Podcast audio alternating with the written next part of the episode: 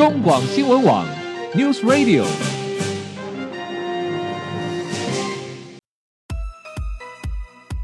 政治大人物，企业 CEO 有何成功的秘诀、制胜的绝招？周日，Mr. Big，请他们说分明。社会重要议题，台湾文化传承，哪些话题最新鲜、最有趣？周日，Mr. Big 带您关心台湾脉动。每周日下午三点零二分，跟着主持人郭志珍，您也是周日 Mr. Big。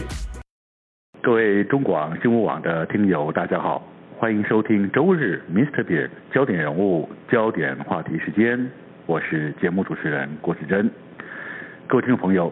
您还记得在二零一一年吧？因为那时候台湾的成衣市场突然涌入了许多国际知名的服饰品牌，包括大家熟知的 Uniqlo，然后 Zara 或是 H&M、Gap 等等啊，这些国际的品牌标榜着快时尚这样的一个流行风潮，快速的台湾的流行服饰市场中刮起了一阵旋风。我还记得那时候，这些品牌服饰店在开幕的时候，开幕的门前呐、啊，一群又一群排队的等待进入购物的人潮，那一种景象，真是令人感到难以置信。到底这是什么魔力？好，当然，由于快时尚这个流行服饰，借由快速生产。平价的消费的优势，迅速创造出一种新的流行消费趋势。一时之间，快时尚变成很多消费者紧紧追着国际潮流努力消费的一种代名词。好，那如果说快时尚的潮流这么吸引人，照理说，呃，应该它是一个持续性成长、蓬勃发展的产业。但事实上却不然，许多我们熟知的品牌在这几年却连连的遭受抨击，甚至。产生营业衰退的现象啊，呃，因为这一块时尚所带动的，除了一种高度的消费之外，其实有衍生的很多问题。从国际上有很多，因为快，所以它要快到快速的生产，所以很多设计抄袭的问题出现了。然后因为大量的生产，然后产生很多环保的问题也出现了。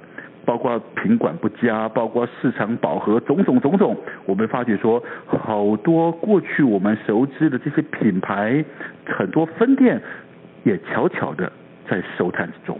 好，从以上的现象，我们大概可以看得出，快时尚的这股潮流正在面临一个严重的打击，而同时更严重的是，我们不知道原来快时尚所产生另外一种新的问题，叫做环境污染。也正在快速蔓延中。没错，你没听错，流行时尚也会对我们的地球环境产生严重的污染。在今天节目中，我们就要跟各位听众朋友来聊聊，经由流行时尚所产生的新环境污染到底是什么呢？在节目中，我们很高兴邀请到是《远见》杂志的资深总主笔彭新珠小姐来到节目中，为我们深入解说一下为什么流行时尚也会对我们的环境污染产生严重的杀伤力呢？你好，总主笔。主持人好，各位听众大家好。你好，总主笔。我们大概知道哈，因为因为商人总是无所不用其极，因为这这也是对的，因为他江本他总要总要求生存，所以在从市场行销学的角度来讲，对消费者而言，快时尚啊这种被塑造出来这种这种全新的消费名词跟体验，就是要让人们不断的去感觉说哇，又有新东西出来了，又有好的高质感设计出来了，然后呢，它的单价又低，所以会不断的被高度的刺激。购物，可是经过一段时间，消费者就发现说，这些快时尚的物品好像寿命不太长，一季之后就被淘汰了。那这毕竟是一种浪费，对不对？所以我我们要请教您说，那这种快时尚有衍生出来的过度消费的这样行为，到底我们认为说，那那就是旧衣而已嘛，旧衣旧物而已。那到底产生了什么样严重的新环境污染问题呢？佐助比。想想看哦，嗯，过去可能每一个人一辈子当中需要的衣服，我假设假设是十件，嗯，但是呢，当它增加到二十件甚至一百件的时候，嗯，那会是一个什么样的场景？呃，第一个你要收纳的空间就可能会倍数成长，对不对？对。然后你可能会穿不完，穿不到，对，对吧？嗯嗯。然后呢，以前早期我们的这个旧衣回收业者，我们把大量的这个用不到的旧衣往外送，对不对？嗯嗯，是。那那个那个年代，可能中国大陆也很落后，还没有富起来。是是。但是呢，这几年大家都知道中国的这个经济起飞，然后它富起来之后，它的消费水平也增加了，对不对？嗯。然后当它的消费水平增加之后，其实呢，它本来过去是一个需求的国家，后来变成是供给端。嗯哼。早期的时候，我们可能呃一年可以出口七百呃七百个货柜的旧衣到中国大陆去。是。但是现在中国大陆。变成是出口的时候，它反而是每个月可以出口到一千个货柜到印度跟非洲这些国家。所以它不是不是进口了，它变成出口了。对对对，那你想想看，当快时尚造成大家的这个穿衣的习惯改变，嗯，为什么穿衣习惯改变？因为它快速嘛，嗯，快速的情况底下。呃，就变成就是说，你会一直跟着时代的这个潮流走。比如说，我举女孩子，嗯、因为女孩子的流行服饰是最快速的。哦，太敏感了。今今年夏天，嗯、假设它是流行蕾丝边，嗯，你就会看到满街的呃这个这个女孩子，她就穿的蕾丝边的这个嗯嗯衣服。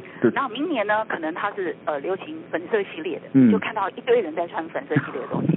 然后那无形当中就会造成一个，我也不知道是不是呃大家已经习惯这样，就是说，哎，今年如果流行这个，我就我就得穿这样的衣服。嗯嗯嗯。如果我再穿去年的衣服，我就觉得我好像是落伍了，对或者是过时。而且而且不敢穿出门哈、哦。对，然后最重要的是什么？最重要的是它便宜。啊，对。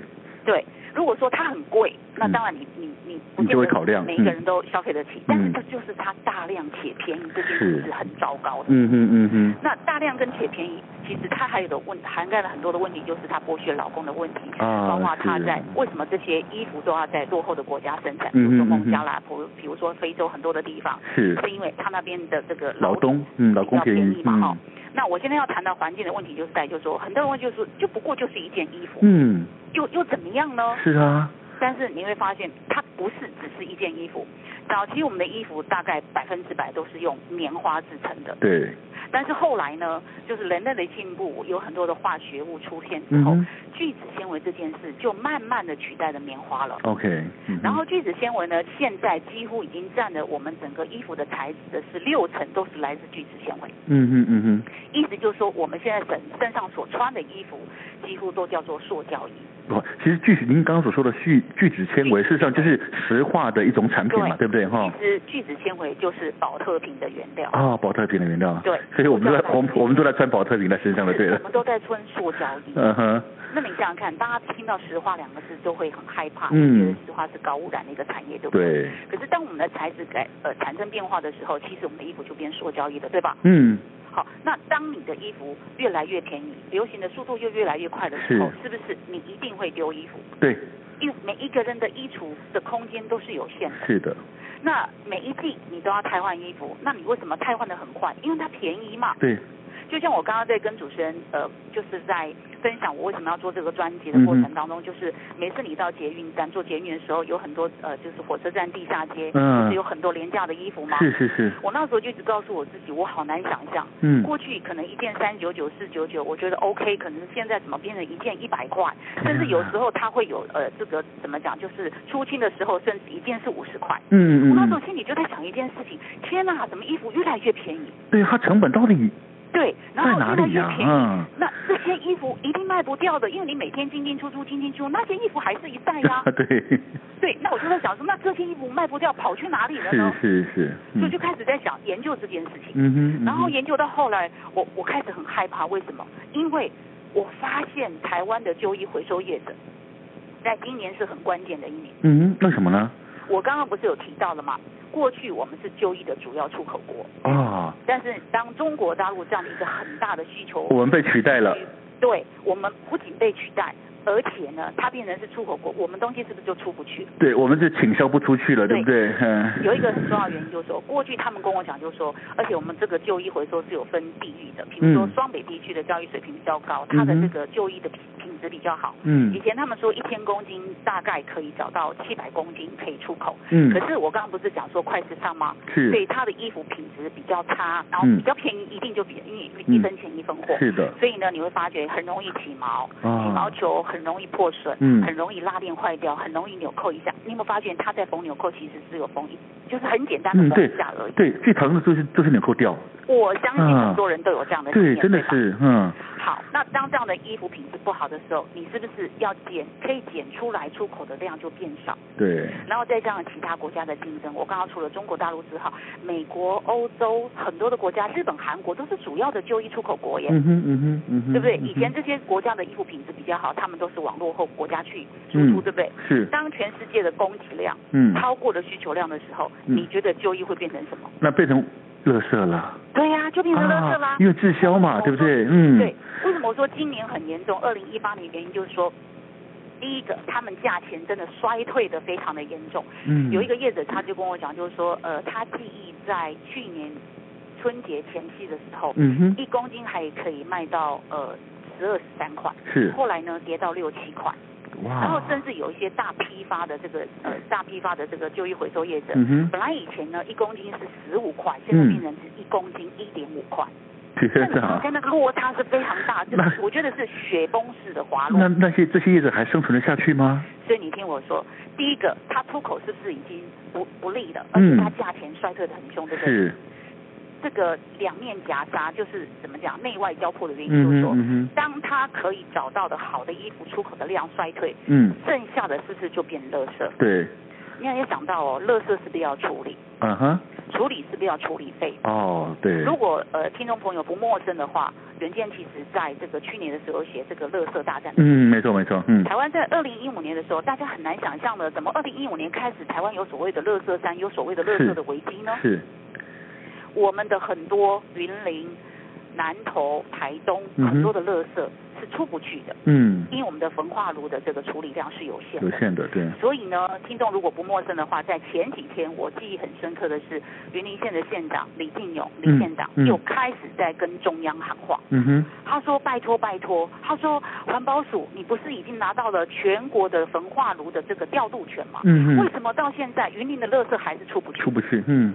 你想想看，当我们的民生垃圾都已经没办法处理的时候，这些旧衣垃圾要怎么处理？对对。所以呢，它的处理费一定就水涨船高，对吧？哦，了解。它就开始从三块涨到五块，涨到，我记得在去年十二月底的时候已经涨到七块。天哪！那你想想看，当我的收入减少，可是我的支出要增加的时候，嗯哼，业者怎么活得下去？哦，没错没错。那肯定，当业者那那就更麻烦了。那当这些原本可以消化我们这些衣物垃圾的业者不见的时候，那那个问题谁解决？对，这就是问题来了。嗯哼，你知道吗？因为全国他们跟我讲说，你知道，包括登记有案跟没有登记公司很好的，大概有三十六家的旧衣回收业者。嗯哼，你想想看，台湾的政府要管多少事情？呀。这个三十六家业者 讲难听一点，它就是很弱势中的弱势嘛。对了，对。它几乎不能算是一个产业，对吧？嗯嗯嗯哼。所以其实台湾从中央到地方是没有对旧衣回收业者有进行管理的。OK。唯一能做的就是我给你权利，嗯哼。比如说你来标我的案子，嗯、然后我让你有权利可以在我的乡镇里面去设这个旧衣回收的。那回收箱摆设那些箱子，所以民众一定不会陌生，就是常常有很多旧衣回收箱，然后你把不要的衣服就往回收箱里面丢，对吧？是。他唯一能做的就是这件事，嗯嗯嗯，他不会去管旧衣去哪里的收了多少旧衣，嗯，然后旧衣呢，如果你剩下的要怎么处理？嗯，政府是不管这一端的，嗯，所以为什么当事情发生的时候，他们有一点求助无门？嗯哼嗯哼，就是说没有主管机关，对，对不对？没有主管机关，嗯，然后他真的很棘手，嗯哼。所以呢，呃，以前比如说有做的这个二三十年的这个就是比较老的这个旧衣回收业者，他就把他过去所累积的这些积蓄赚到的钱全部都吐出去了。啊、嗯。吐出去不打紧了，他还开始借贷借贷了一千多万，他几乎每一个月都在亏损。我就跟他讲，就是说、嗯、某某呃先生，你怎么这么辛苦？你干脆就是认赔杀出，就是嗯，收掉算了，停损点嘛。嗯你知道吗？他跟我说，我六十几岁，小姐，我还能做什么？嗯哼嗯。他还想赌一把。他说，假设这个单子我拿掉的话，可能我可以喘一口气。嗯哼。可是你可想而知，这只是救急，人家常说救急不救穷嘛，没错？没错，没错。所以他们就讲，就说好啦，那如果说这个事情真的没有办法解决，讲难听一点，我就是放给他烂吧，嗯，那我就不收，可以吧？OK。所以你会发觉彰化施工所为什么已经没有业者要去招标了，没有要去竞标，因为无利可图嘛，因为无利可图了，对不对？是为什么？他就跟你讲，就是我干脆坐在家里，对，坐在家里不就更快的原因是，因为当这些回收业者不愿意再回收旧衣的时候，嗯，你能你就知道旧衣要回到哪里去了。回到我们正常的清洁大队的管道，没错，就是每一天晚上清洁车来的时候，喵喵喵喵喵喵，然后把不要的旧衣再给清洁清洁车这个清洁人员带走，嗯，然后带走之后呢，他就用桶包的方式去去出，就是就是去标售，OK，然后标售价钱一定很低，对吧？嗯哼，所以他可能一公斤是用一块钱去标到这样的衣服，嗯哼，总比他去设箱子去回收的成本还要低很多。没错，而且他那时候去。用前面这种方式去跟政府标案的时候，它的成本更高。对呀、啊，对不对？那不如不如等垃圾车给他就好了，对不对啊？所以他们就在讲，就是说没办法，中的办法就是放给他烂。那放给他烂会怎么样？因为他们有估过嘛，大概、嗯、大概一天就是会多五千吨的衣服出来。嗯哼。那一年是不是就是六万吨？六万吨。那我算了一下，六万吨就相相当于云林县政呃云林县的老百姓一年要这个透过焚化炉处理的量。哇，所以光衣服就是另外一个一年的量了。是啊。天哪，那他怎么消化得完？他已经消化不完的。对，所以呢，嗯、我那时候就很惊讶，就是说，哇，我原先只是要探讨说大家过度的浪费，嗯，呃，应该要这个呃检讨对衣服的态度，没想到，嗯，更深入去挖掘的时候，才发现原来就医这个市场已经发生了一个很严重的状况，那个状况就是乏人问津，而且不是只有台湾，全世界都发生这样，都一样，嗯、就整个整个的二手衣市场是。濒临崩溃。嗯哼嗯哼，这个整个的供需失求的状况已经这么样的严重了，失衡的状况这么严重了哦。好，但事实上，各位听众朋友，你知道吗？刚刚总主笔告诉我们在面对这个所谓的快时尚过度高度消费所产生的这个环境污染，我们看到的、听到的，还只是。就衣量处理的问题所衍生出来，可能变成是高大量的垃圾哦的问题而已。但是各位听众朋友，你知道吗？这个还只是问题的一面，还有另外一面，我们所穿的这些衣服所产生的，因为材质越来越创新而产生的环境污染，却是另外一个更严重却没有人知道的问题。我们先休息一下，待会回到节目中，我们请总主笔来告诉我们。